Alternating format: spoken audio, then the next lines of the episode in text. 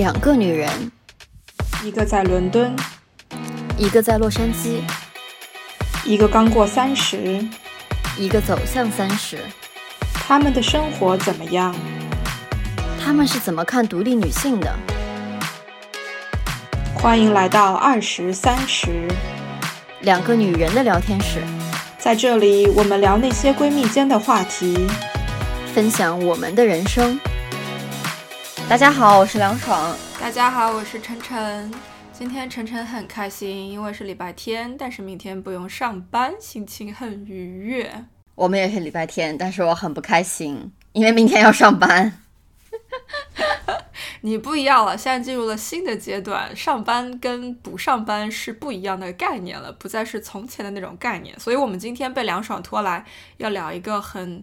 有价值的话题。然后，我们也请到了一个嘉宾，我们先让来嘉宾做个自我介绍吧。好呀，Hello，大家好，我是彭宇燕 P Y Y，也可以说我的化名是彭于晏，也没有人有这个想。就剪这一段吧，然后然后就被人打死。我们就出名了，好吗？嗯，我们很出名了，这样就会很开心。嗯，我们找 P Y Y 来聊这个话题，叫做人脉，其实也就是资源。这个原因是因为他。做了一件很厉害的事情，是在疫情期期间，顶着风口浪尖的这种关系以及复杂的国际形势，从英国搬回了中国。而且他在回中国之前就已经加入了一家初创公司。那他回到中国是想要把这家公司的业务在中国继续做大做强。所以当时梁爽提出来说，我们聊一下人脉，聊一下资源的时候，我。想到了 P Y Y，因为我觉得以他在英国生活的这些时间长度，再加上他在这么特殊的时期回到国内去做创业这样子的事情，他对于人脉和资源的价值以及其他各个方面，会有一些非常异于常人以及深刻的理解。嗯，其实这期话题本来是 不要压力大。其实这期话题本来是我提出来的，然后具体提出来这件事儿呢，其实因为。就大家可能也知道，我大概一两个月前，然后从美国搬回国内，然后开始自己创业。然后我就在创业中间就发现说，呃，就是如果你你你在创业的时候和你在打工的时候，这个人脉对于你的重要性是完全不是一个级别的。因为我其实就和之前过多年在国外嘛，之前在英国，后来去了美国，然后在国内其实人脉的积累方面并不是特别的。呃，就是并没有很多的积累，然后再加上也不是很擅长做这件事儿，然后回来之后发现，居然创业需要那么多的人脉，然后就带着一个小白的疑问开始去找晨晨姐，然后晨晨姐就，呃，决定找 P Y Y 我们一起聊一下这个事情。因为我自己的感觉是，这个东西在英国和在国内完全是。很不一样的玩法，然后包括它的意义啊、出发点啊，或者说 maintain 去维护的方式啊什么的都很不同。嗯，而且其实一开始我挺排斥聊这个话题的，也是因为有一些人把这个看作是自己的珍宝嘛，就是会非常 micro manage 自己的人脉，不愿意随意的把资源泄露啊什么的。可是。你也确实不可否认，另外一个方面来说，你要在商业上、业务上怎么样的成功，真的很多时候认识对的人，或者说认识什么样子的人，非常的重要。所以，来 P Y Y 说一下，你在国内都认识了一些什么样重要子的人呀？嗯，就可能投资人偏多吧，肯定都是围绕着投资，因为是创业嘛，肯定是围绕着投资人上下游。啊，上游的话就肯定是供应商喽，然后还有就是下游的话，可能就是客户喽，这样子。嗯，其实人脉这一块儿的话，我也不知道哈，就是，嗯，我觉得就是有一些人，比方说我自己，就是天生，嗯，会让人觉得是一个信值得信赖的人，然后呢，又因为我可能，呃，不是那种和。我我是我，我觉得每个人都有自己拓展人脉的方式，啊，一个是可能通过你的个性品性，然后还有一个可能是根据因为你的一些业务，啊，还有可能是你获得的一些知识，那可能就是会有人啊，因为你做了，因为你有这一方面的能力，然后来找到你，或者说觉得你可以进行合作。那么对于我而言，我觉得我当初加入到呃 Pico 这个初创公司的话，呃，有很大一部原因就是有有很大一部分原因就是因为呃我是在英国待了很久，所以我认识很多英国的华人。那么认识很多英国的华人呢，又是因为我可能在英国 run 啊宁诺的校友会这样子，因为有这样子的一个动作，所以就让我认识了很多呃在英国各行各业，比方说四大投行啊，然后围绕着华人，比方说呃旅行啊，然后啊一些这种 delivery 的平台呀等等这样子的呃台呃怎么讲台前幕后，就是可能从。就是从 staff 到 management team 这样子的人都认识，那然后也很了解英国的一些啊法律法规啊市场的一些情况啊，那就加入到了 Pico。那因为我自己本身也是很有意向想要回到国内，因为我觉得在英国待了差不多小十年啊，感觉该做的事情、能做的事情都做的差不多了。啊，觉得国内的发展也非常的快，就觉得有很多机会，所以就加入这个初创机构，然后回到国内。那回到国内的话，啊，一开始的话就是要拓展企业的业务，一落地的话，可能就是先要去。找到自己的上下游，那国内国外，因为是做医美机构嘛，那国内的产品、医疗的法律法规啊要求，这些法律法规的要求跟国外都是不太一样的。那最快的方式就是可能去啊找一些行业内的呃从业人员，或者是你的供应商们去了解一下这样子的情况。那么就从业务端的话，就会拓展出来一些啊有行业知识的人脉。那另外一点呢，就是呃，因为我 run 了这么多年的校友会，然后有很多同学、很多校友也陆陆续续在英国待了一段时间之后，也回到国内。那他们也都是非常精英的人群啊，毕竟宁诺也是一个非常就是要求很高的学校，然后大部分的人呢也会选择啊出国读研。那么这样的一个人群，他的学历、他的家庭背景都是不错的，再加上可能也有一些啊人可能会后天非常的。呃，努力会会非常想要去做一些事业来成就自己的人生梦想。那这一群人也为我在国内的这个创业的开拓提供了很多的呃信息，提供了很多的支持。我觉得怎么说呢？就是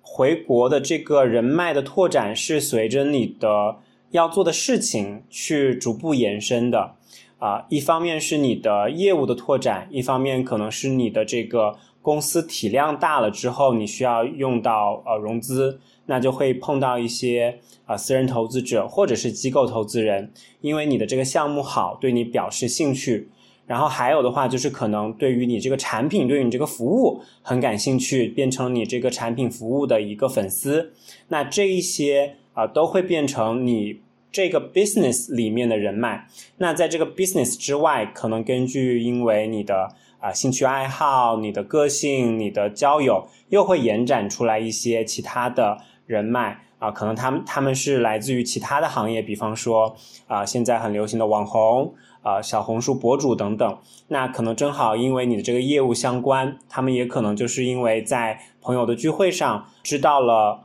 我的我的这个商业模式，这个商业的服务，然后也表示愿意过来接受服务，然后也表示愿意进行一些合作，那就会让我觉得，其实人脉的拓展就是一种合作模式的拓展。那合作模式的拓展是非常多种多样的，有资源上的拓展，有财务上的拓展，有知识上的拓展。那这一些都是我们等会儿可以就是再具体展开聊的。嗯，其实刚刚嗯。P Y Y 也也聊到一个点嘛，就是不同的人因为有不同的个性啊，然后做不同的事情啊，呃，扩展人脉或者说去结交人、认识人的方式都是非常不一样的。所以我其实蛮想问，就是 P Y Y 和晨晨姐，就你们两个一般情况下扩展人脉的这种呃方式都是怎么样的，以及说什么样的方式你们会是觉得舒服的，而什么样的方式你们会觉得不舒服？对于我来说，其实行业的关系还是比较重要的。嗯，不同的行业，你去认识、结交人的方式，以及能够建立起的这种信任程度不一样。就像 P Y Y 提到很早的一个点，就是这他长得就是一个给人感觉很可以信赖的样子，很很凡尔赛，有没有？但是，嗯，我在的行业里面，比如说普遍其实都是比较接地气，你不太会碰得到那种。牛皮吹满天的这种性格的人，因为这是由我们行业的很多特质决定的，然后就变成对于我来讲，认识人、结交人脉和呃销售是两码子事。就比如说我自己会发很多这种所谓的 cold email 或者打这种 cold call，想要去结识一些人，因为想要跟他们。有一些业务上的往来，但这个其实是一种纯销售的这个目的。但是拓展人脉，它有的时候反而是也可能会是通过邮件、通过电话。可是我是出于一种需求出发，就像 P Y Y 讲到的，就是由于你的企业、你的公司到了一个什么样子的规模，产生了什么样子的需求之后，你一定会去寻找能够为你解决这些需求的人，或者是资源，或者是企业。那这种时候，比如说很普遍的方式是问你身边已经认识的、你信得过的、信任的人，他们有没有什么样子的人可以推荐给你？这是一种方法，而且这种方法一般来说很有用，是因为。你会问的这些人，基本上都是已经过了你的信任筛选那一步。你们甚至是一起合作过，一起共事过，或者说不仅仅是点头之交而已。他们，而且也因为是你自己亲自来问他们要推荐，这些人一般也会出于对自己个人形象的爱护，对自己在这个商业圈子里面的这种名声的爱护，他们不会把烂人推给你。而且他们推给你的人，因为跟你之间等于都共同认识中间这个介绍人，所以这种信任、这种 credibility 是很高的。然后在这个层面上，如果你没有办法找到适合的资源，我会做的第二件事情，确实真的就是去网上去发广告、去发帖子，领英也好，什么网站也好，信得过的、靠谱的网站跟平台都可以去寻找嘛。你想，你当初也是通过极客找到那个谁来跟我们聊避孕话题，对吧？类似的这一种，然后这些平台、这些地方，因为一样的，比如说它有实名制，比如说它有评分。还有 comments，有 review，这些就会让你知道你能够找到一个可以信任的这种资源，或者说信任的人脉。然后第三种方法其实就是参加行业的活动跟峰会，这个在我们公司所处的这行业里面是非常非常普遍，而且是很频繁的。主要也是因为我们的行业里面涉及到很多科技的发展，比如说建筑行业，他们有很多新的这种软件、新的硬。件各种各样的研发，时不时的都会在出现，所以其实每年在英国至少有两次这种大型的 exhibition 展览，这里面就会有很多的这种展台，有很多的公司，包括会有很多的 seminar 啊、conference 啊，各种各样的场合，提供让你去跟人交流的这个机会。然后在这个过程当中，因为你是面对面跟人在聊，你就可以去怎么说去 verify 说这个人他是不是讲的。真实，嗯，他是不是在吹牛？他是不是就是很浮夸、金玉其外之类的？当你跟这些人面对面去聊，面对面去 challenge 他们，不停的问他们问题的时候，你能够挖得到这些人的本质是什么样子？其实我觉得，就在我的行业来说，这些是比较普遍的这种寻找新的资源、新的人脉的方式。我说一下我的人脉的拓展吧，就是首先。你可以把人脉拓展分为两种，一种是有目的的，一种是无目的的。Sorry，我觉得也不应该，就是其实人脉拓展都是有目的的，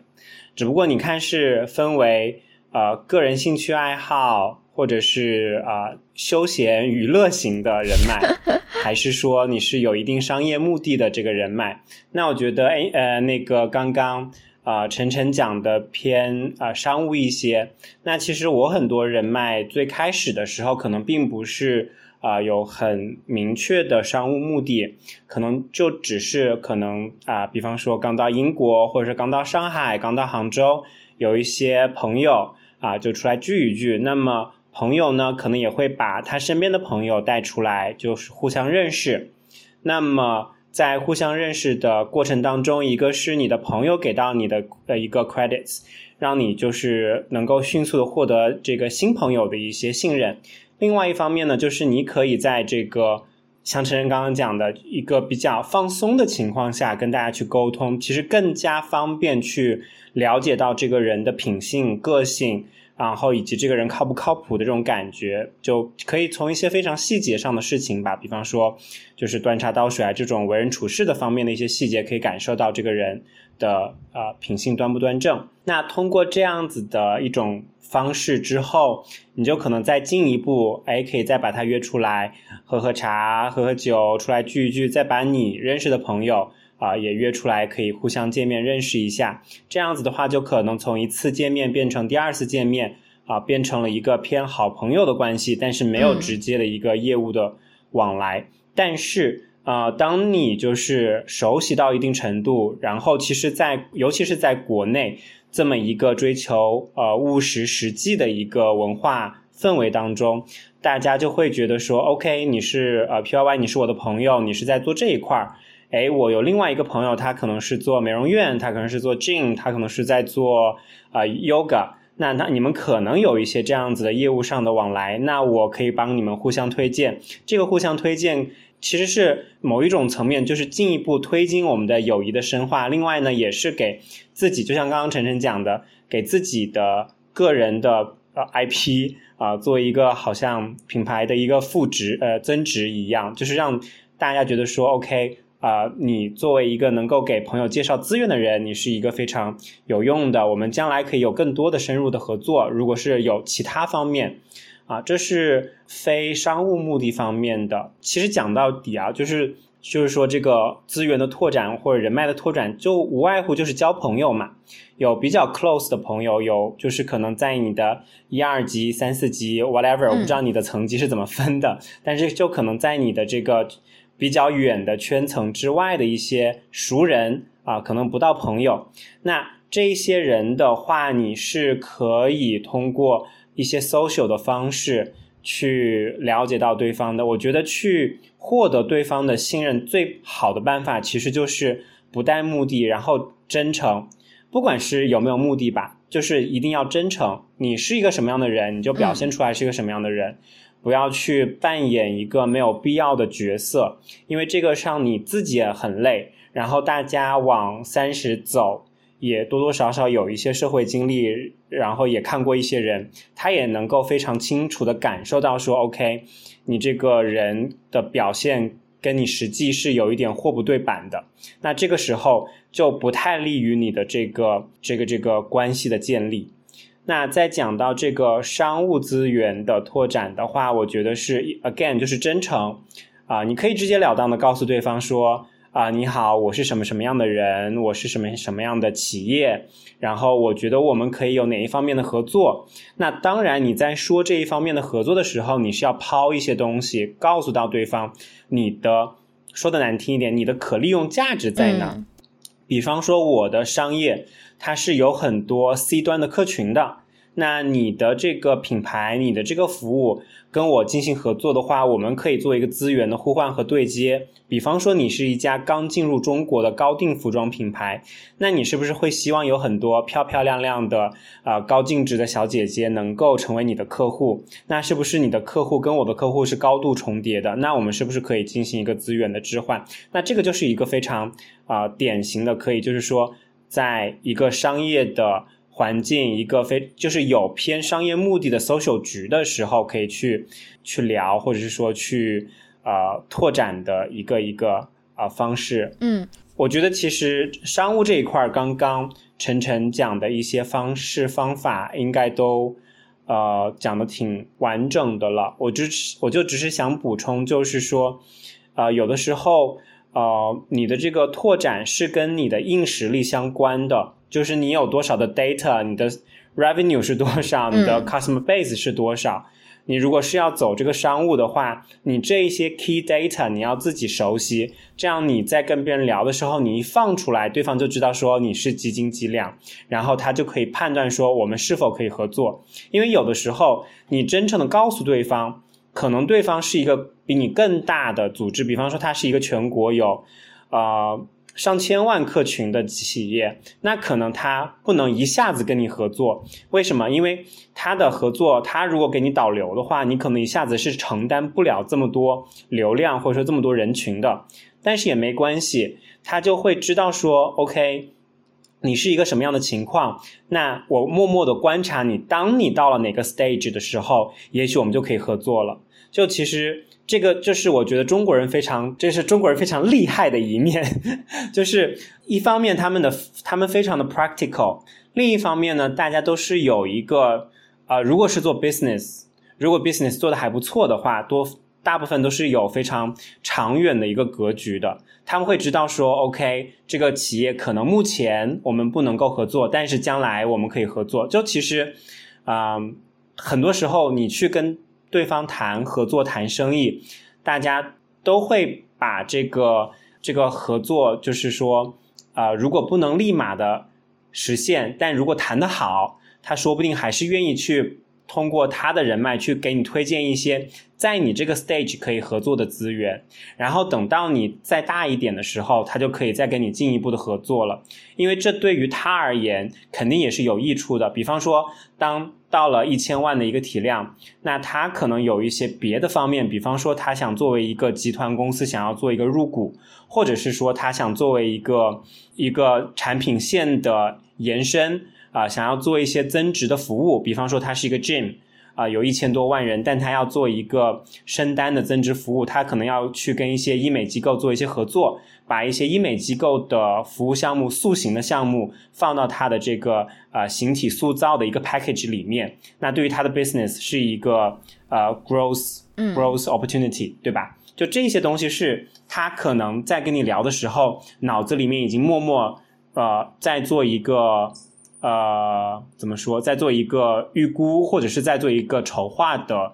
呃事情了。明白，我觉得这个嗯还蛮有意思的。就刚刚呃 P Y Y 讲说，其实，在商务交交往上，很多时候你要展示自己的可利用价值，然后相对来讲，别人会觉得说，哎，我们有合作的地方。其实我觉得这样子怎么说？呃，这样子很敞亮的去聊，其实是蛮好的。我觉得很多在国内吧，有些时候可能不一定是出于商业目的去互相认识，但是可能呃，大家在互相刚开始认识的时候，会出现一种说，也是想要去展现自己高价值的这么一个呃目的吧。就我不知道你们最近有没有看国内那个什么高质量男性还是高价值男性的那个。求偶的那个视频，呃，他 Pico 有啊，他们还让医生拍了类似的照片，不是？你们还发了那个 social media。对，我觉得这事情很有意思，就是，就是我觉得这是很有意思，就是其实每个人都在做同样的事情，只是说我们的度是做到什么样的。就比如说他赚多少钱什么的，就是可能。比如说我我可能会通过哎我背了一个什么样的包，然后我开了一辆什么样的车，然后或者说无意中聊天之中给别人透露说我认识谁谁谁，然后来展示自己的高价值，其实都是一样的。但是很多时候，不管你是就是呃像孔雀开屏一样展示自己的价值也好，还是说秀肌肉也好，其实我觉得都是有一个度在那里的。还有就是我觉得像 P Y Y 讲的，就是一定要有有你的硬实力去撑着，我觉得这件事情也是蛮重要的。呃，我们之前也见过，就是我们也有一些共同好友嘛，大家也就是晨晨姐你也知道，就是可能会对于呃人脉或者说对于我认识谁这件事情的重要程度，反而去高于说我自己硬实力的一个提升，嗯。这里面有很多很玄妙的角度啦，我是觉得，嗯，像 P Y Y 讲到那个程度，其实更多的是以一种像我们这样子创业者的这种角度去出发，因为很多时候你个人的自身品牌跟你的公司的品牌其实其实是连在一起的。所以你出去结交人脉，你去推广，其实你在推广的既是你自己的同时，也是你公司品牌本身。嗯，但是如果你把自己撇开这个身份，回到当初，比如说打工者的状态、领薪水的状态去看的话，你在推广的是你自己个人作为一件人力市市场上的商品，我有什么样子的硬实力，我有什么样子的资源，那这种出发的角度就会决定了你想要达到的目的不同，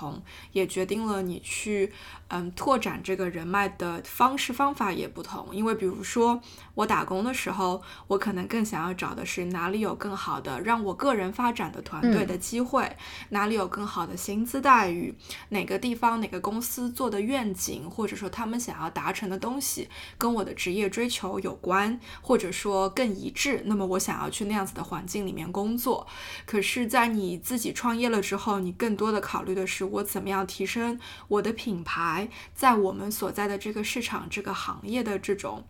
存在性跟价值，怎么样让更多的人意识到我们的品牌？这个就是 P Y Y 讲到的，就是你会去跟其他的品牌去聊合作，可能现在不行，可能将来可以，因为所有的品牌都是以长线的方式跟眼光在看待所有的机会的吧。而且像我们公司的话，我们不需要通过这样子的形式聊谈合作的形式去增加我们品牌的这个。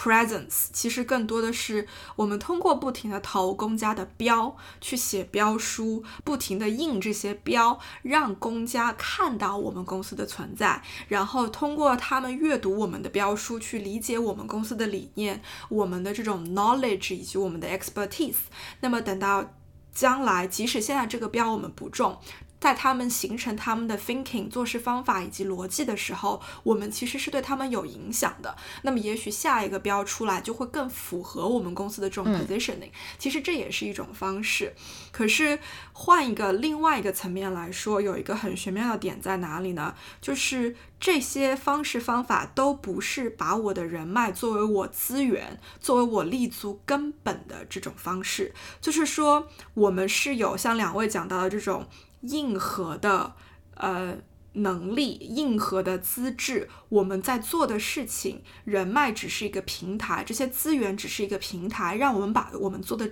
事情做得更好。可是你不否认的就是，确实有很多人其实是把自己的人脉做成了自己的产品，做成了自己的资源。就是说，即使比如说我挂了是哪一家公司董事会会员成员，我是哪一家公司的什么样的执行董事、非执行董事。可是这些其实并不是我的本职工作，我真正在做的事情就是在贩卖我手上的资源。我今天把你介绍给这个人，你们做成一件什么样的事情，我可以从中提成。我明天把这个人介绍给那个人，你们做成了什么样的事情，我可以在里面挂一个什么样子的名号，这样可以。增强我的 personal profile，其实这样子的人是存在的。我甚至亲自打过一个交道，就是我们的某一个客户，那也是公家企业，他们其中一个董事会成员，我是其实通过私人关系认识的。嗯，我也跟他见了一个面，然后。当时这个见面非常的 fancy，你知道吗？就是他穿的就是那种很珠光宝气的感觉，然后约的也是那座城市最好的五星级酒店的大堂。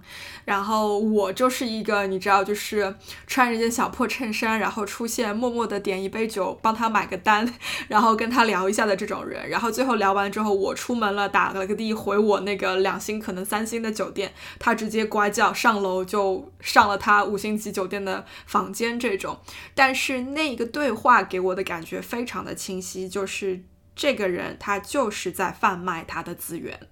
他其实 indicate 了就是明里暗里的呃那个 indicate 了很多方面，意思就是说我可以介绍这个人给你认识，但是有价格。那么这种时候，他的这个人脉跟资源跟我们的人脉资源就完全不是一个概念，也不是一个意义了啦。啊，就是呃，等一下，你刚刚那个问题是问这个人脉的度在哪？你这个度是指的？我不知道这个这个该怎么去聊这个事情啊。就是我我自己觉得，就是我创业以来吧，还其实我创业前就发现这个事儿了。就是如果你自己有做自己呃一摊子事儿，或者你对某些事情有这个所谓的 ownership 的话，其实你在认识人方面会。速度非常的快，以及大家也很想认识你。前两天去江浙一带出差嘛，然后我在就是从飞回来的时候，飞机上以及说在候机大厅的时候，其实就可能就和别人无意中聊天，别人会问，哎，你在干嘛？我只是说，哦，我在创业。然后别人就会很想知道说你创业是做什么的。然后就在回来的路上，呃，加了两个大哥，然后他们都和我做的事情没有任何关系，但是他们都觉得。哎，就是创业这事儿还挺好玩的，所以就等于是加了我微信这样子，所以这样子扩展人脉的方式，其实我是完全没有想到的。所以就是我其实之前在创业前我就发现，如果说你自己有一摊子事的话，就包包括说我们现在在做的这个播客也好，呃，包括比如说你自己的做公司，其实也是另外一种事嘛，就是别人会觉得很想要认识你，就是你在认识人方面速度会非常快，这个是我自己意识到的一个事儿。然后，但是我自己有些时候面对别人非常激进的这种拓展人脉的方式，我自己是其实是就持怀疑态度吧。也是我之前在另外一个也是陈仁杰讲的峰会上，相对来讲偏职业的一个峰会，就认识了一个人。然后他是一个就相对来讲可能是理理工科出身的一个背景吧。然后就我跟他聊天来讲，我感觉他是一个理工科出身。然后他很有意思在于说。他在现场的目的就是加所有人的微信，就是是所有人，就是他没有想过说这个场子可能有人和他做的事情是完全不相关的，但是他的目的就是我就是要来，然后加你微信，然后你也能感觉到说他接近你的目的也非常的明显，然后我觉得这事儿还挺有意思的吧，就是我觉得这个相对来讲是我遇到的在拓展人脉方面比较激进的一个例子吧。就这样的人，国内其实挺多的，而且，嗯，就是怎么讲呢？凡是有一点点，就是也不说有一点，就是有一定阅历或是有一定工作经验的人，就会很明显的觉察到，这个人他可能就是一个没有太多水、没有太多深浅的人，他需要去多认识一些人。那这样子的，就是他。在成长，我希望那个人可以成长啊！就是他在成长一点之后，他就会意识到说：“OK，我这么直接的去呃加这么多人的微信，到最后是会让别人很反感的。包括现在有的时候你拉一个比较内部的群啊，可能是讲一些呃行业的研究啊，或者是做一些什么所谓的投资理财的分享啊，whatever。那这样子的微信群里面，群主第一件事情就是拒绝，如果有人。大量的加群内的这个好友的话，啊，会把这个人踢出群，就是会让别人反感。然后我觉得就是呃，all business is about people，所以就是当你在做任何事情，不管是做商务拓展啊，还是做这个人脉的拓展的时候，你其实都可以问一下自己：如果你是对方，或者是对方是你。啊，这样子做一件事情会让你觉得不舒服。那如果是说，比方我去跟一个管全国的这样子一个酒店企业的人去聊合作，那可能一下子并不能聊出来什么东西。然后我也会觉得我在浪费对方的时间，因为他想的事情跟我想的事情目前是不一样的。但如果是我现在是专门打这一个城市的客群。比方说杭州，那这一个呃机构，这一个呃 yoga 也好，这一个 spa 也好，它就是专门在深耕这个城市的客群，给他们一些生活方式的服务的时候，那这个东西我们聊起来是非常的顺利的。其实就跟谈恋爱一样，就是一个对的人，你跟他聊起来就是很舒服、很方便，然后也没有什么太多弯弯绕绕的，就很开，就是敞亮。但如果就是说你要去。啊，跨几个维度、跨几个阶级去聊这个事情的时候，对方累，你也累，就。不要做这样子没有意义的事情。哎，其实我觉得这个度就是说，你要从你自身出发，在你当下有什么样子的利益需求。那这个利益需求不是说你不要盯着单纯的利益这个词，其实更多的是谈恋爱也好，什么结交朋友也好，就是说你现在的需求是什么。然后那个人如果能够帮你去满足这个需求，解决你现在的问题，那其实这样子的人脉拓展是非常轻松的，因为。因为你们有共同的目标。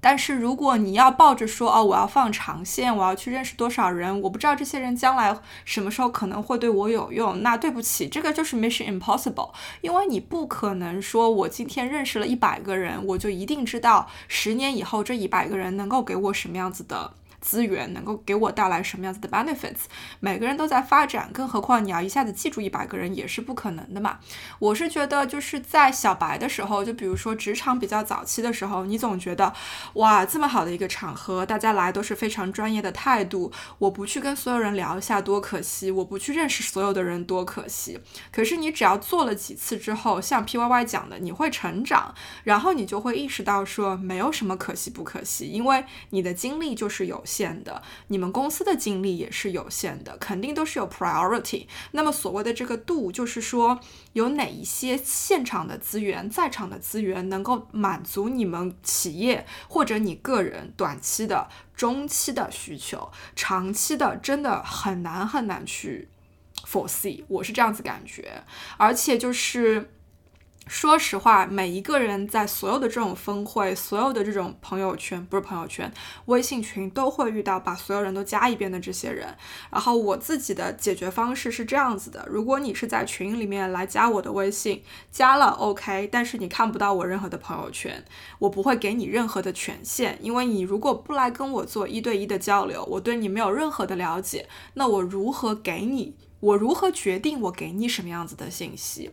然后峰会的话，对我来讲现在更容易一些。这个其实就扯到，就是我们聊到现在，我觉得很明显的一个区别，我跟 P Y Y 之间的区别，就是因为他的工作内容以及他的行业，就是决定了很多时候不能够那么清晰的定义私人关系和工作关系。可是我的工作和我的行业是可以的，甚至绝大部分在我工作场合上的人都。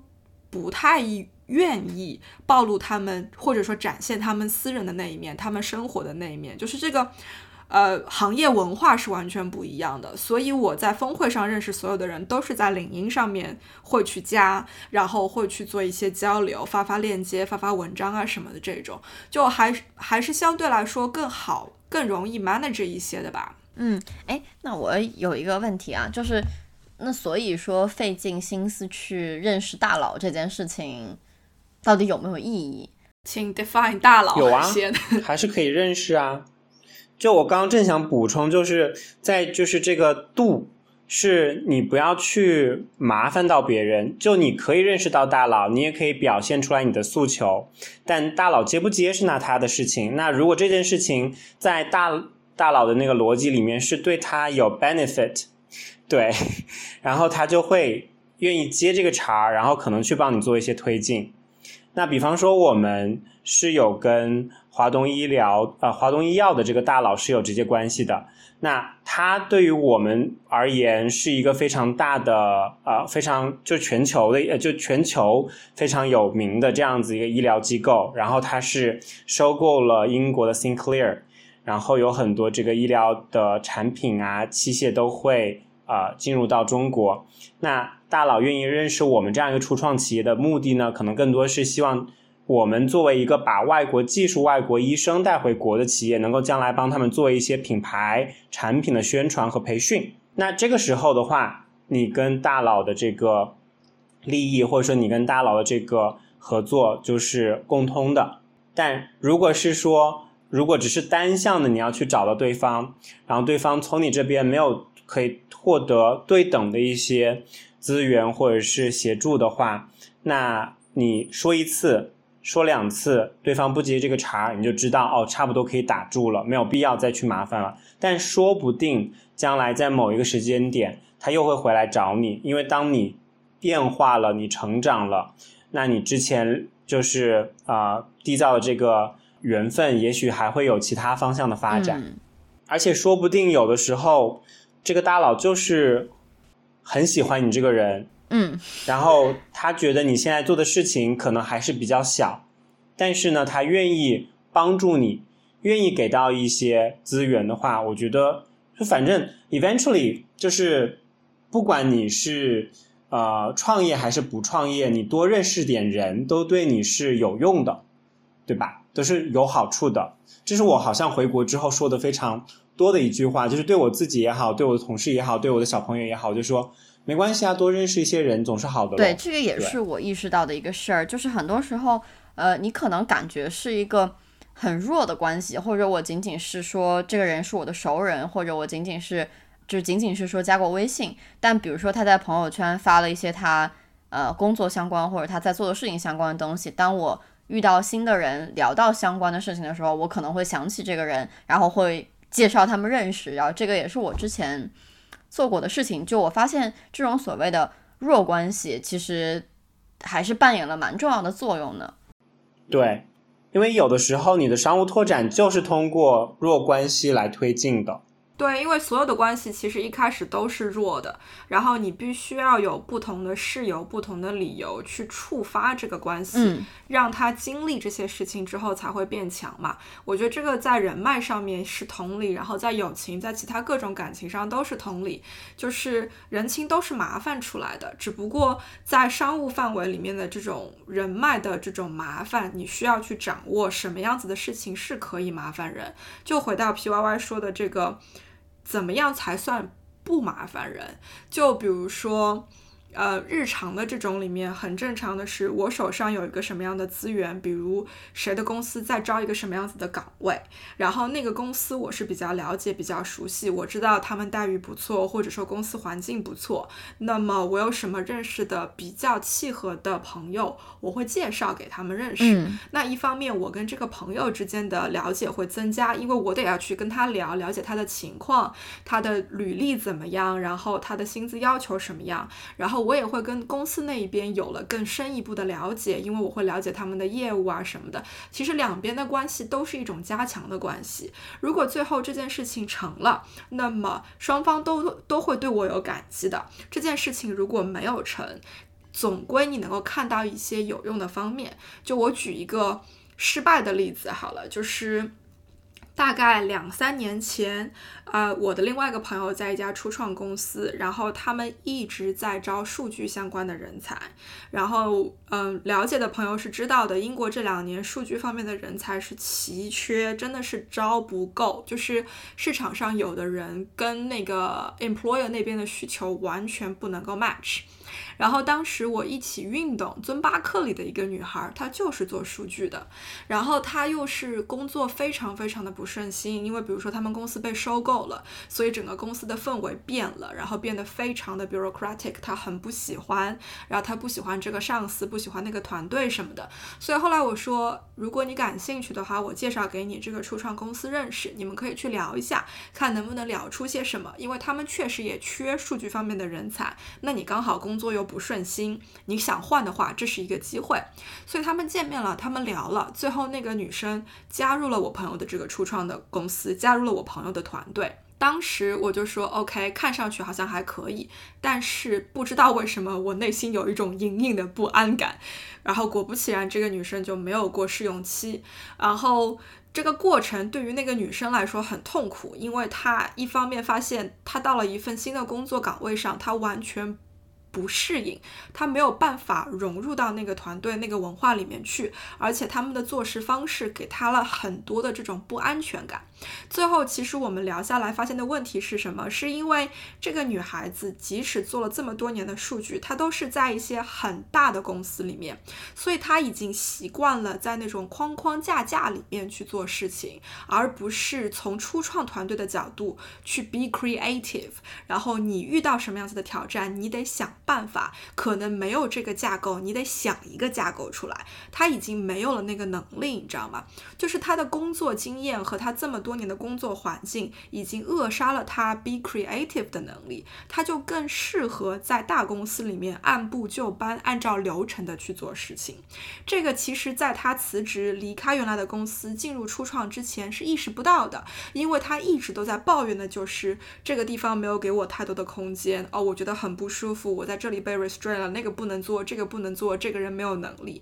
可是他跳了这个槽，换了这个企业之后，他才意识到。其实不是这个样子的，就跟你想的是不同的。就最后这个 case 没有成功，可是两边都其实有了一种更好的 self reflection，然后那个女孩子也真的就是 take a career break，说我需要去重新整理一下头绪，然后重新再找一份适合我的工作，因为我现在尝试过了，我知道什么适合我，什么不适合我。就我觉得这种你都得去。尝试你都得去做，而且你不是你不知道结果会是什么样子，然后你大佬你不去骚扰人家，你不去跟人家联系，不去跟人家聊，你是永远都不知道你能不能跟他认识，或者说你能跟他认识到什么程度的。对，我觉得这个点其实还蛮好的，就是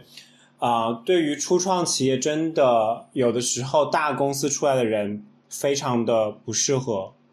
因为他有的时候。很多人会变成一个思维固化，会只想着一亩三分田，然后他会有一种哎，你没有告诉我啊，所以对就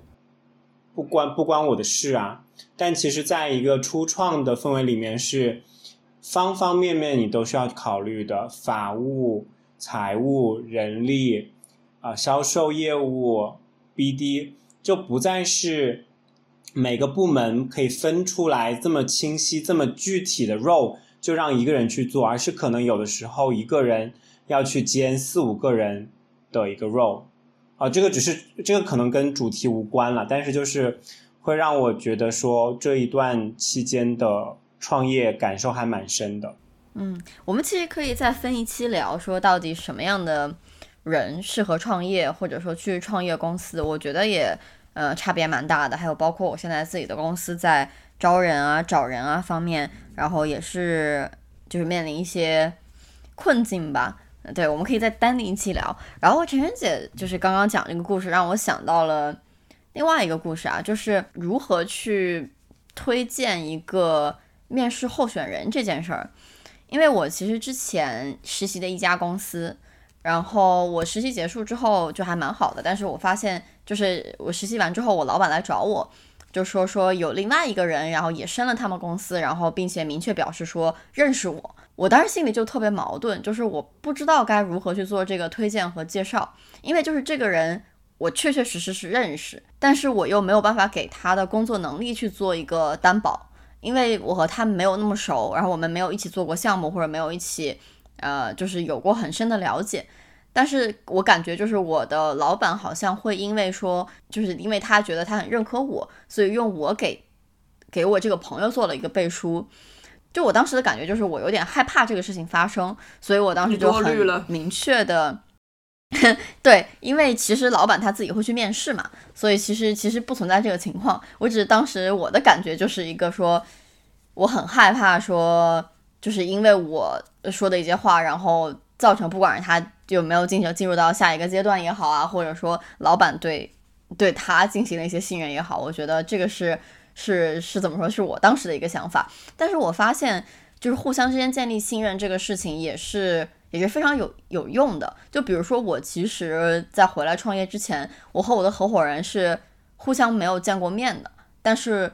没有见过面的情况下，我们就决定了要一起创业。那其实这里面有两个人起了非常关键的作用，就是其中一个是投资人，然后另外一个其实是我男朋友。就是这个整个的，就我们这四个人的链条是完全互相信任的。所以也就是为什么我能够做出决定，说他和可能他是一个好的创业伙伴，然后我们会一起去创业。其实我觉得，如果中间这个链条是不通的，或者仅仅是一个熟人的话，我觉得可能。很难的去做出这样子的决定，就比如说我们最近在招人的情况下，通过猎头找到的候选人，我可能就一定要确保说我要见到这个人，然后和他亲自聊过之后，然后我才能够决定说我要不要邀请邀请这个人加入我的团队，而不会说说很简单的因为是 HR 介绍给我的人而我去建立起这个信任。所以我觉得互相之间的这种信任，它有时候非常的 powerful，但是。有些时候，当你这个信任没有建立起来的时候，其实就，呃，很多事情做起来就没有那么的顺。怎么说？先说你那个前实习公司这个事情，就是我也会干这种事情啊，就是会看说我们在面的一个人，我们在接触的一个 candidate，在我们的人际关系里面有没有谁是认识他的谁谁谁之类的这一种，然后会去问那个人对于这个人怎么看，对于这个人怎么想，这个是很非常 common practice 的嘛，就包括比如说你哪怕。把这个人面了三遍、四遍、五遍、六遍，然后测试了两遍、三遍、四遍、五遍、六遍，你也还是会要求他在，如果是有工作经验的人的话，要给 reference 啊，要去跟他的前雇主聊天什么的。虽然你知道，你即使去跟前雇主聊天，十有八九你收到的都是只有正面反馈，不会有负面反馈的，因为英国这种氛围里面，没有人会来砸你的饭碗的，对吧？但是你还是会去做。那这种时候就会变成，如果非这种正式的。呃，reference check 有的时候变得更重要，因为你可以聊到很多所谓的细节，或者说更有可能聊到 negative feedback。呃，我说你多虑的原因，是因为这些不同方向来的信息，它是有不同的 credibility 的，就是有一些信息更可靠，有一些信息不那么的可靠，也包括给你这个信息的人在你这里的 credibility 有多高，以及像你的 case，你可以讲我只是。知道这个人，我只是认识这个人，我没有跟他共事过。那我跟你讲的所有的东西，都是处在就是鉴于这样子的前提情况之下的。那么对方自然会把这些全部都 take into consideration，综合的再去做一个评断，说我到底要不要这个人，我要不要继续跟他面下去，或者说让他入职。当然，这是一个。从纯公事公办的角度去考虑啊，万一里面有什么私人恩怨，那这个就是更加不需要你去考虑的，因为这些全部都是就是 none of your business，你没有没有必要去去想的嘛。所以我是觉得，嗯，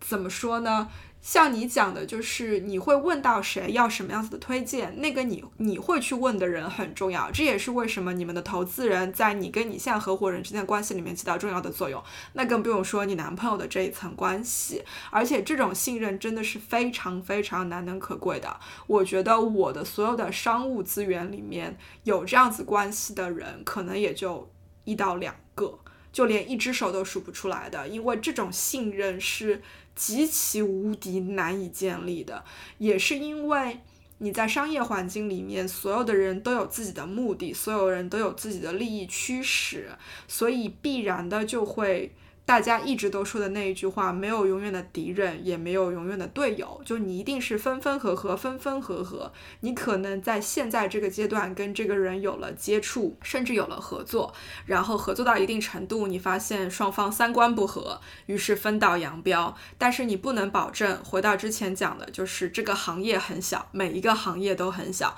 你们一定会在什么场合遇到，你们一定会在什么时候遇到，你也更加不能保证。在将来的某一天，这个人不会重新出现在你面前，然后跟你以一种新的方式进行一种新的合作。我是觉得刚刚梁爽讲的这个点是，呃，偏在资源方面做一个推介，然后这个推介的话是是否要承担一些责任？那呃，如果是往这个方向去聊的话呢，我觉得确实有的时候是会，因为我就出现过这样子的事情，就是我觉得我好像。合作还 OK，感觉品性还不错的朋友，推荐给另外的朋友去做一些别的事情，但最后没有达到这个朋友的需求和要求，然后甚至这个朋友可能会就是说劝告我说以后跟这个被推荐的朋友要保持一定的距离，要注意。那我觉得很多时候你你要做的事情就是你最好是能够给到一些 options 啊，比方说某一个供应商、某一个合作方、某一个。朋友找你说，哦，梁爽，我这边可能有一些，呃，海外的品牌需要一些供应商啊，那可不可以给我推荐一下你国内认识的还不错的？那你最好不要推荐一个，你就可能推荐两三个，也不要告诉他说，啊，谁是谁，谁和谁是我朋友，而是说，啊，某某就是这几个人的一些特质，然后这几个供应商的一个特质，或者是他们的一些不同。然后让对方去做这个选择就好了。那这个时候其实是一个方面，让大让对方觉得你靠谱；另外一个方面会觉得说你的人脉资源是广阔的。然后第三个方面话，你就可以规避到规避掉这种不必要的，就是对你的呃 personal branding 的一个影响。然后我觉得，其实像你刚刚那个 case，就像晨晨讲的，就是。啊，你的老板是成年人，他肯定不会根据你一句“哦，他好或不好”来做最后的决定，而是肯定会有自己的这个面试最后的一个决断。但是就是说，在做这任何的 referral 的时候，你一定也要想清楚，这个 referral 最后能不能达到对方的一个需求，会不会有一些啊变化？就像刚刚晨晨讲的那个 case，你有时候第六感会告诉你说这个 case 能不能成，会不会出现一些情况或者是矛盾。那如果是这样子的情况的话，那你与其不推荐，可能还更好。完了，我不知道该聊啥，我觉得这期聊的好好干货呀。非常干货，超级无敌干货，嗯，因为我们都是这样子实诚人呢。看，这也是为什么我们会给人一种非常靠谱的感觉，为什么我们的人脉就会相信我们，对不对？品牌摆在这个地方，太干货了。回到当初你找我说跟我说想要聊这个话题的时候，其实我觉得有一个挺嗯。怎么说挺敏感的一个角度，就是说我的资源，我什么时候愿意给什么样子的人？就是比如说你手上就是有几个大佬，那你什么时候会愿意告诉别人你认识这些大佬，以及你什么时候会愿意把这些大佬介绍给别人认识？因为。有一些人脉，有一些资源得来容易，有一些是很难的，对吧？那为什么我们会对于自己的这种资源有一种保护欲？然后，到底这个就是从你回到你之前问那个度的问题来说，怎么样的保护才才算是 reasonable？就首先要看对方是什么样的人吧，就是呃，不愿意把自己的人脉或者说资源给到。别人是非常正常的一个事情，尤其之前四大的经历，就是因为其实升到后面，这些 partner 都是不做业务的了，他们就只做 sales。那这些 sales 怎么来的呢？他可能就是一天到晚要跟这一些啊大型企业的 CFO、CEO、CO whatever O，然后这些人吃饭、聊天、扯皮、扯淡，那这些人就变成了他生活当中的朋友以及商业伙伴。那这样的人，他肯定不会给到自己公司内部的竞争对手，对吧？比方说，你也是管医疗的 partner，我也是管医疗的 partner，那我肯定不会给给到你我的资源。但是如果是说，OK，我是管行业端的 partner，然后你是管 function 端的 partner，那我们可以搞一搞，一起把，比方说啊 GSK 这样子的公司的啊 taxation management 之类的事情做一做。那这个时候就是可以去把这个人脉推进出来的。那如果是放在我经历的 case 里面的话，那有的时候我会觉得说，这个人这个资源在这个时间段或者在这个情境下，如果是不适合的啊，那我就可能不会去推荐，我也可能就去，要么就是说打个哈哈说哦，我不是那么熟，或者说不太了解，或者是给到我觉得。就是如果对方是一个 reasonable 的人，那我就把这一个情况，我的 logic 告诉对方说，OK，你可能是想要，比方说，呃，一个医疗器械公司的呃某一个人的 context 去帮助你做一个化妆品的器械的一个智力库，或者是呃一个一个参谋，那我就会觉得说这个人不搭嘎。啊，毕竟隔行如隔如隔山，医疗器械是医疗器械，化妆品是化妆品，那我觉得呃没有必要，那不如我再去帮你找另外的，就是你给到人家一个 option 嘛，嗯，啊，如果是比较关系好的，那如果是说你觉得，就其实还是看 eventually 你还要看对方的品性嘛，就如果对方就是那种非常 aggressive，然后呢也会让别人觉得比较反感，就好像之前爱冲浪的油条姐然后。让他去谈那个 BD，然后我就会事先跟他说 这个 sales 比较 aggressive，然后果 果然后来油条姐觉得非常的不 OK，聊的也不是很愉快。这个爱冲浪的油条姐最后的 case 就证明我的预判是正确的。那这样子的情况的话，你就可能事先先跟对方打好招呼，先讲一下。那真的出现了什么问题，那人家也不会怪你，对吧？你也跟人家讲了会是这么个情况。就要么就是，反正就 again，就是像我这种讲干货的人呢，就是给到你几个 solution，一个就是不给，一个呢是不给，但是给 option，然后最后一个情况呢就是给，但是呢你要告诉人家你可能觉得不适合的原因。现身说法，感觉是有史以来最干货的一期播客，这也太干了，这期。会，那会不会 太子太干，就是到现在已经一个小时，还有人在听吗？他们一般都是两倍速，肯定会有人在听，有人听的。对，OK OK OK。不，我觉得我觉得这期两倍速可能不太 OK，对，因为信息量太大了，故事故事太少了，妈呀，这是纯输出。其实归根究底，就是 P Y Y 刚刚讲的这些，你无非就是说你要考虑的，你要介绍谁给谁，被介绍的那一方是什么样子，然后要介绍的那一方是什么样子，然后再综合你自己所处的那个环境，哪一些人是你的内部竞争对象，哪一些人是你的外部竞争对象，就是你要把你所有的友军跟敌军从不同的层面、不同的角度全部都分析清楚，然后再去决定说你做什么样子的介绍，而且这里面有很多东西可以用的，就是从我的角度来讲，比如说我们有什么保密协议啊，然后有一些口头承诺啊，就是不同程度的这种手段，你可以去 secure 说。我的这个介绍可以到什么程度？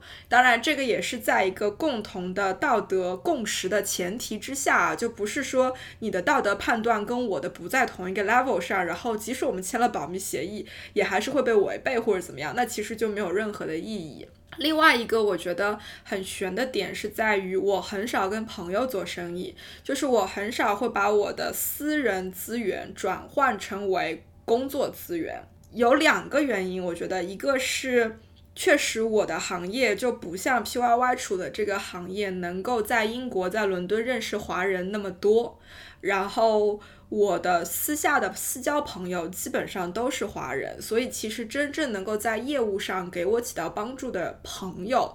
本来这个铺就比较小，然后另外一个原因是因为我一直对于这种从朋友转换到商务关系这种转换非常的慎重，因为我不想失去一个朋友。其实也就是说，在我的价值体系观里面，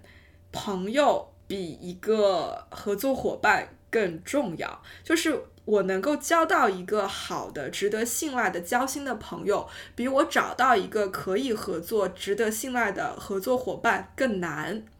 所以我会更珍视我的朋友，在不必要的情况下，能不跟朋友做生意 就不跟朋友做生意，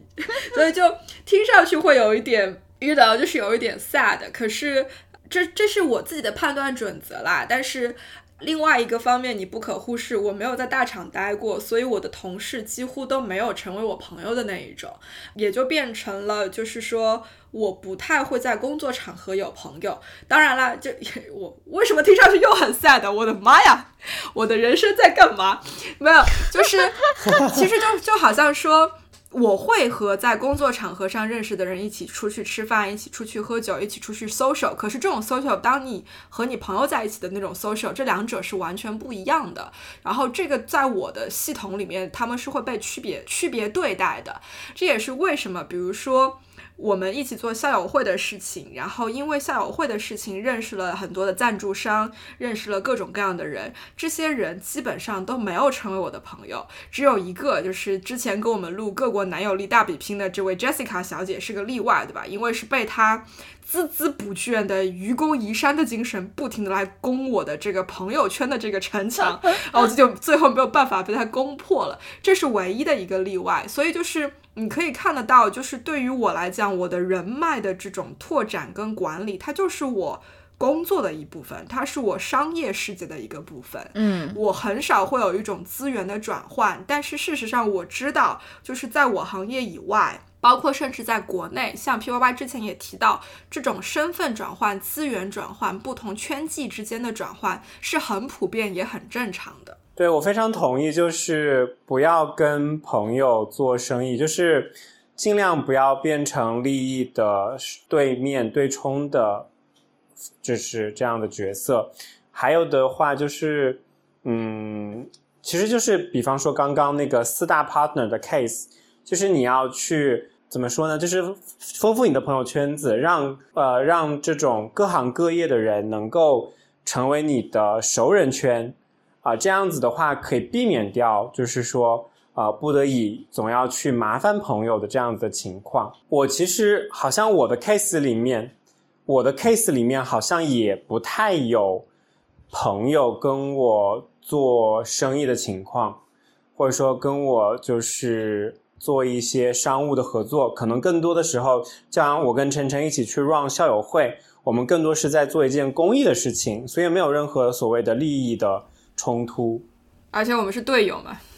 对比方说，我们的创业公司的 case 就是有很多我们原先的客人就变成了我们的同事，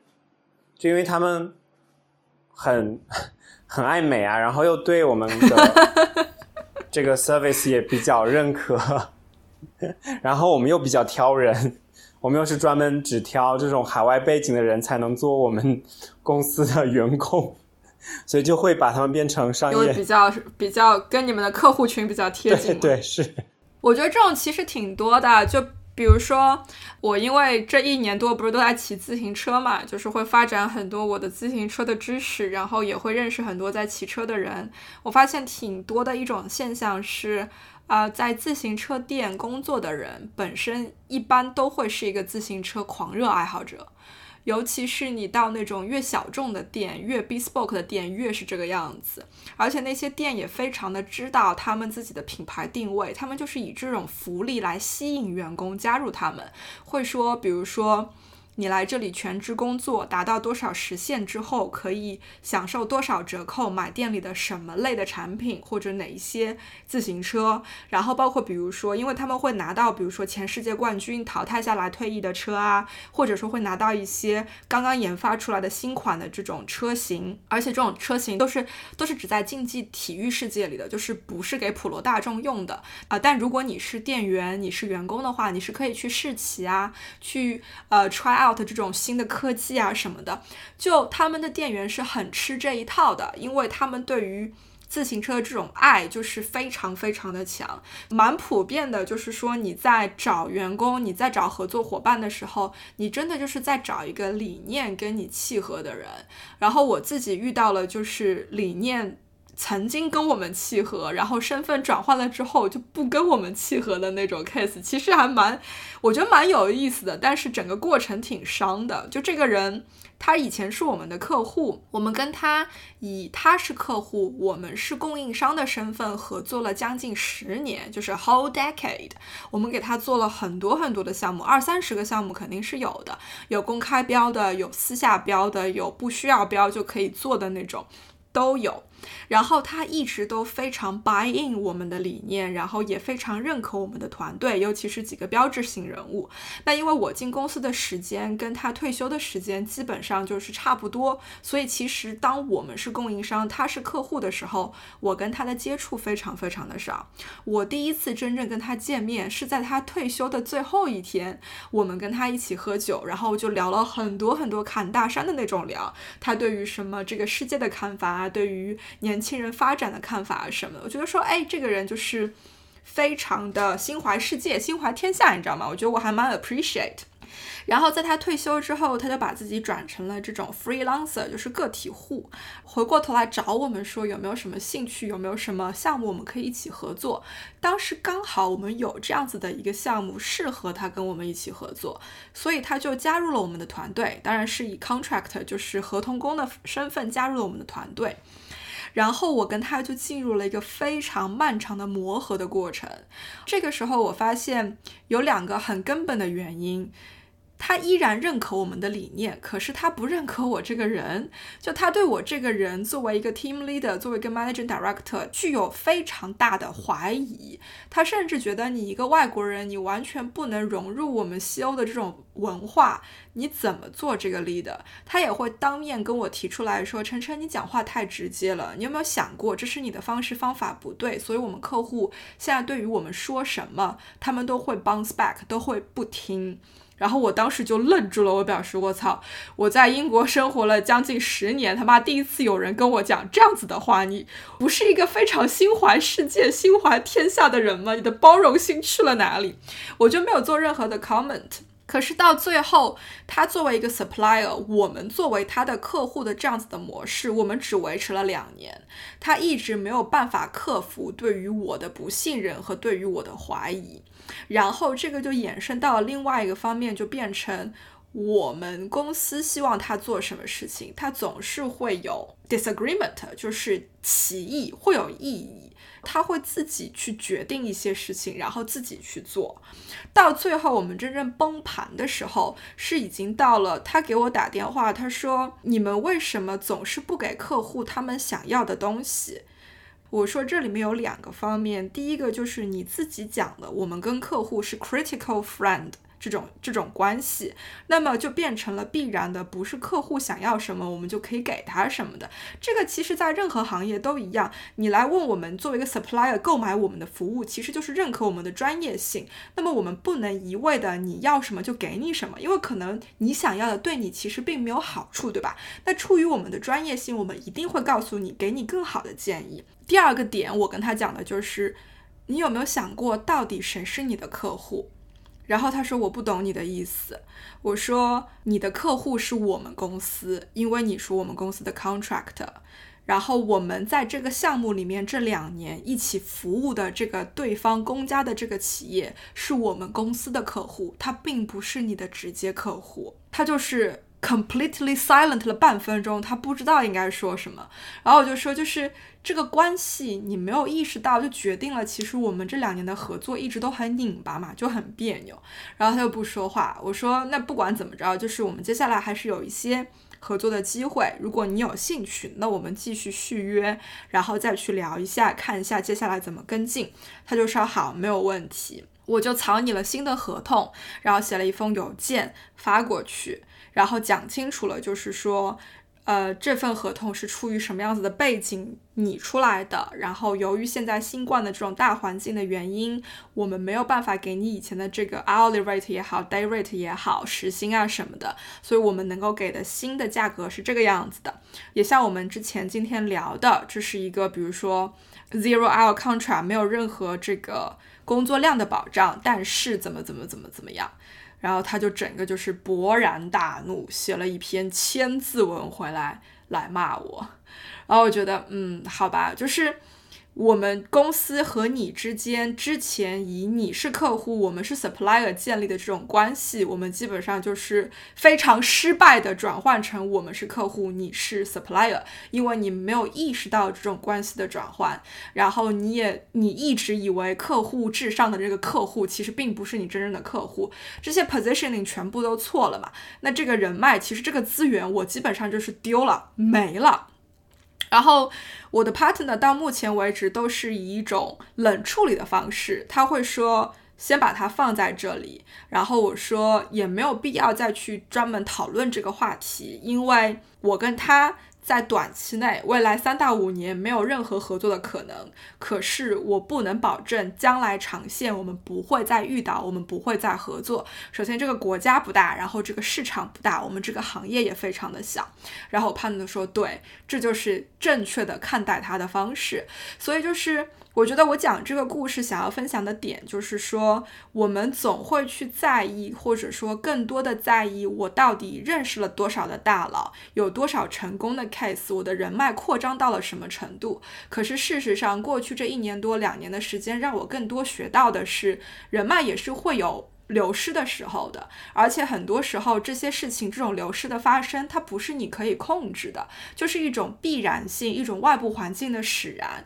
可是你不能把它看作是一个终点，因为永远没有永远的敌人，没有永远的战友，一定大家会兜兜绕绕，在未来的某一个点重新会相遇，以一种新的方式，以一种新的角度。就感觉做生意做到后面就要去学一下佛学。了解一下音乐 哦，真的，你知道你想的是佛学，我在看的是哲学，这都一样，佛学也是一种哲学。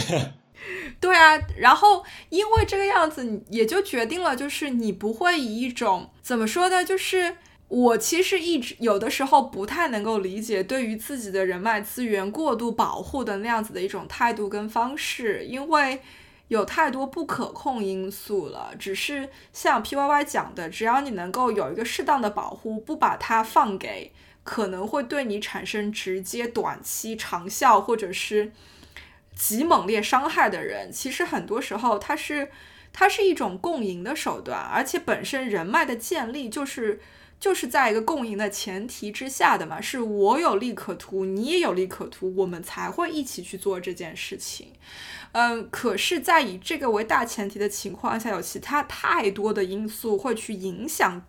它的达成，然后这些因素反而会导致决定了这个人脉能不能继续下去，它还是不是你的资源的那一种。哪怕甚至有的时候你觉得哦一切合作都很顺利，然后天降横祸，他家里出了个什么事情，他自己出了个什么事情，这个合作不能再继续下去，那你怎么办？就可能我觉得我对于这个方面的这种态度还是比较受。西方这边的影响大一些，所以就没有一种过度的觉得说 this is my territory, don't touch it 那种感觉。所以你抓着我们聊人脉，你还有什么问题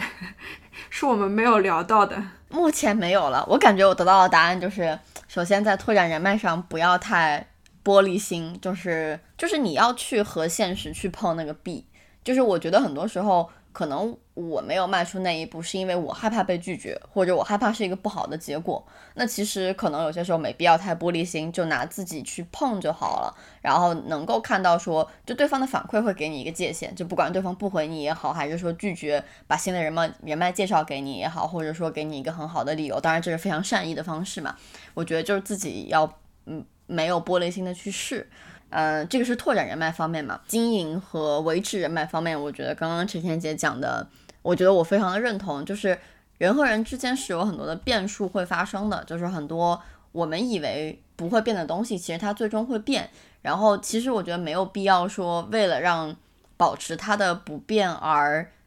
呃，不去。做自己想做的事情也好，或者说不是不愿意把它拿出来分享也好，因为我觉得很多事情的变化不是我，就像晴姐说的，不是我们能够掌控的。就很多我们也有的一个体会，就是我们曾经很亲密很好的朋友，到后来可能并没有联系那么多，或者说到后来并不能够成为我们所谓有效的人脉。那其实很多时候就拿以一个很自然的心态去面对它的流失，我觉得就好了。嗯，玻璃心这玩意儿在。在创业世界里，真的就是一文不值，好吗？对，我觉得创业很很重要的就是可能对啊，不要脸，对，也不是说不要脸，就是要勇敢去试。你就是其实你刚刚讲的是人脉，其实往商务延伸就是商务拓展嘛。那商务拓展的话，你砸十个中中一个，有的时候都不错了呀。就我觉得，就抱着一个呃，肯定就会不中，然后但我依然会把它做好。就是你知道它可能性不高，但是你尽自己努力去做就好了。嗯，尽人事听天命。对对，这个是真的。就是不是在销售界有一句很有名的话吗？就是你收到的每一个 no 都是离你的 yes 更进一步。其实你要把它。分析出来看的话，就是梁爽说的，你在建立你的边界，然后你会这个边界可能是你自己的，也可能是对方给你的。然后这个 no 有可能是对方当下确实没有这个业务的需求，也可能是这个当下这个对方并不喜欢你去接近他，你去认识他的方式，这些都是。哪怕他给了你一个 no，其实都是一个很好的事情，因为甚至很多时候你发出去一百封邮件，只有十个人回你，另外九十个人就是杳无音信、沉默大海的那一种，那些人没有给你 feedback，他就是一个 no。可是。会有另外九个人愿意回你一封邮件，告诉你说我们现在没有这个需求，请你不要再来找我们。那你就知道说，OK，那我过两年，或者说过十八个月、过十二个月，我再去找他们一次，因为那个时候他们的需求可能就变了。这些都是离你的 yes 更近的一种方式。我觉得边界感也是的，就是在人脉的边界感里面也是的。你今天尝试了，对方给了你一个 no。这个对方可能每天要说无数个 no，因为他是个大佬，他根本不记得他今天跟谁说了 no，以什么样子的方式。所以也许过两天，过两个礼拜，你重新换一种方式再去跟他聊的时候，他就说 yes 了。他可能都不记得两个礼拜前他跟你说了 no，就不需要把他 take it personal，觉得说哦，他就是不喜欢我，哦，他就是对我没有印象。Seriously，人家没有那么多精力，也没有那么多时间。还有啥问题不？没了，我感觉这一期太搞笑了，我的天！就这也太干货了。今天是 是在做，就是啊小朋友的这种 职业培训的感觉。